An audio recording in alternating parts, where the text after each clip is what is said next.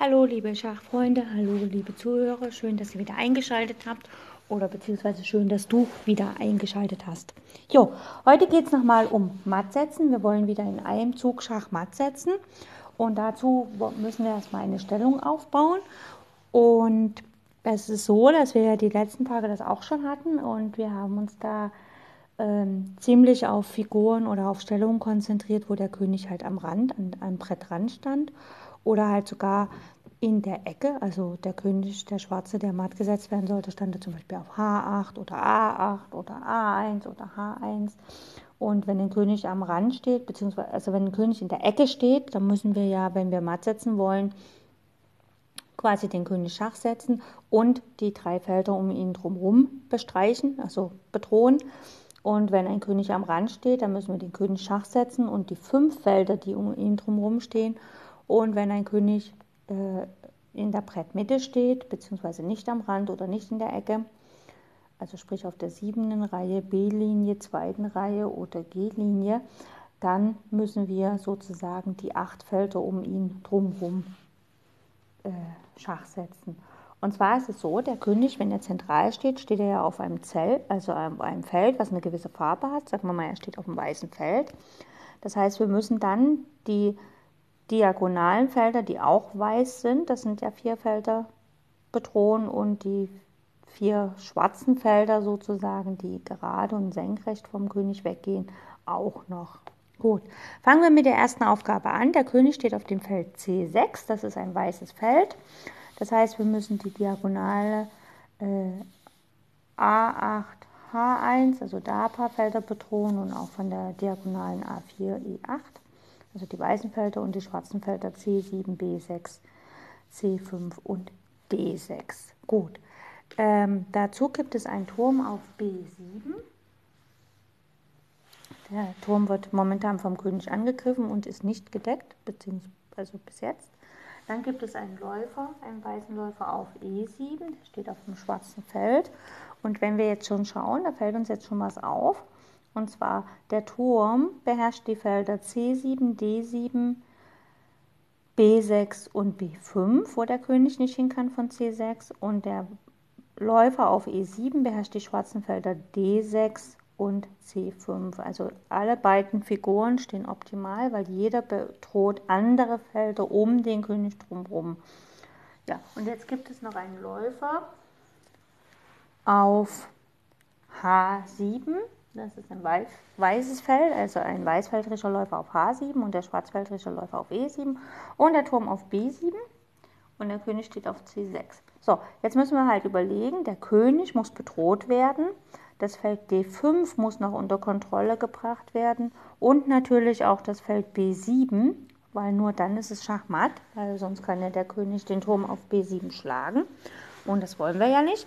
Und das heißt also, die drei Felder liegen auch auf einer Diagonalen, also die Diagonale A8, H1. Dann befindet sich das Feld B7, C6 und D5 drauf. Und jetzt müssen wir gucken, ob der Läufer von H7 auf diese Diagonale kommt. Und wenn das so ist, dann ist es dort sogar schon Schachmatt. Also schauen wir mal. Und tatsächlich, es gibt das Feld E4, wo der Läufer hingehen kann. Der Läufer deckt per Röntgenblick durch den König durch den Turm auf B7, sagt selber Schach, bedroht das Feld D5. Der andere Läufer bedroht die schwarzen Felder D6 und C5 und der Turm bedroht all die anderen Felder, sodass der König dann tatsächlich dort matt ist. Ich weiß, ich habe es jetzt sehr ausführlich erklärt, aber ähm, das ist schon mal ganz gut, einfach um ein bisschen reinzukommen. Die nächste Stellung, unser König, der Schwarze, befindet sich immer noch auf dem Feld C6, genau wie eben. Es gibt eine Dame auf dem Feld E7, Emil 7, da wo gerade der Läufer stand.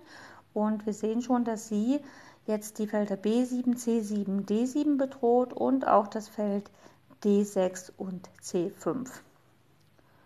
Dann gibt es noch einen Turm auf H7, also auch der Turm auf H7 bedroht die siebte Reihe. Ach nee, doch, ja genau, H7. Und es gibt noch einen Springer auf dem Feld B7.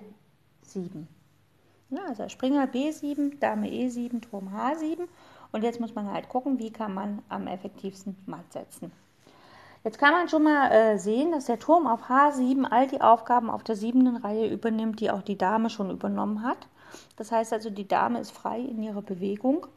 Äh, sie kann sich irgendwo anders hinbewegen. Die Dame sollte allerdings auf der diagonalen äh, F8 A3 bleiben, einfach damit sie ja, weiterhin die schwarzen Felder bedrohen kann. Und die Dame muss auch die Aufgabe übernehmen, wenn sie matt setzt, dass sie das Feld B6, B5, C6 und D5 unter Kontrolle bringt. Also sozusagen so ein kleines, äh, naja, wie nennt man das, so ein kleines Gebilde. Und da gibt es nur ein Feld. Also man kann halt überlegen, wenn man mit der Dame jetzt zum Beispiel nach D7 geht und Schach bietet, dann kontrolliert sie B6 nicht. Geht man nach C7, dann kontrolliert sie das Feld B5 und D5 nicht. Geht die Dame nach D6, wo sie vom Springer gedeckt ist, kontrolliert sie das Feld B5 nicht.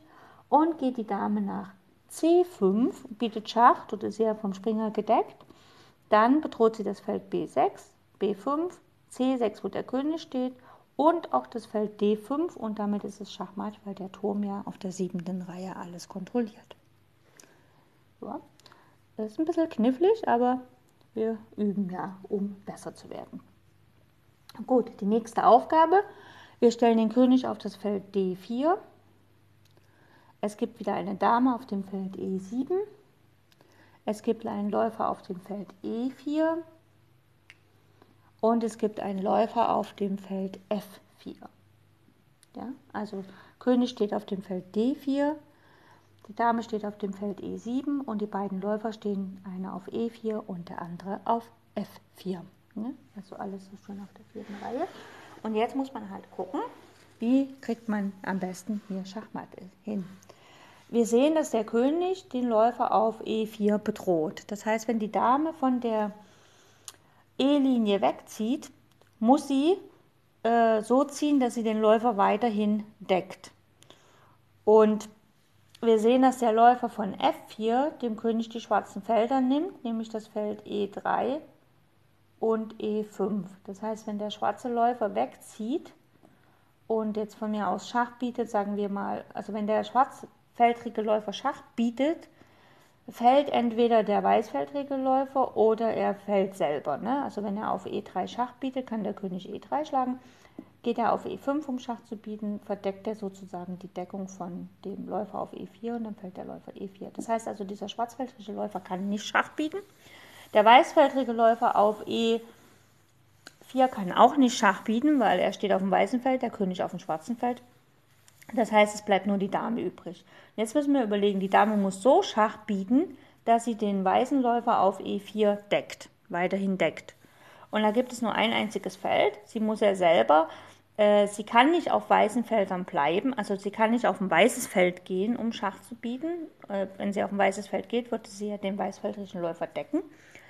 Aber der König steht auf dem schwarzen Feld. Das heißt also, sie muss auf ein schwarzes Feld gehen. Und es gibt nur zwei Felder, von denen aus sie äh, Schach bieten kann und den weißfeldrigen Läufer deckt. Das eine ist das Feld E5, wenn die Dame vorzieht nach E5 und Schach bietet, dann bedroht sie das Feld D5, C5 und auch das Feld C3.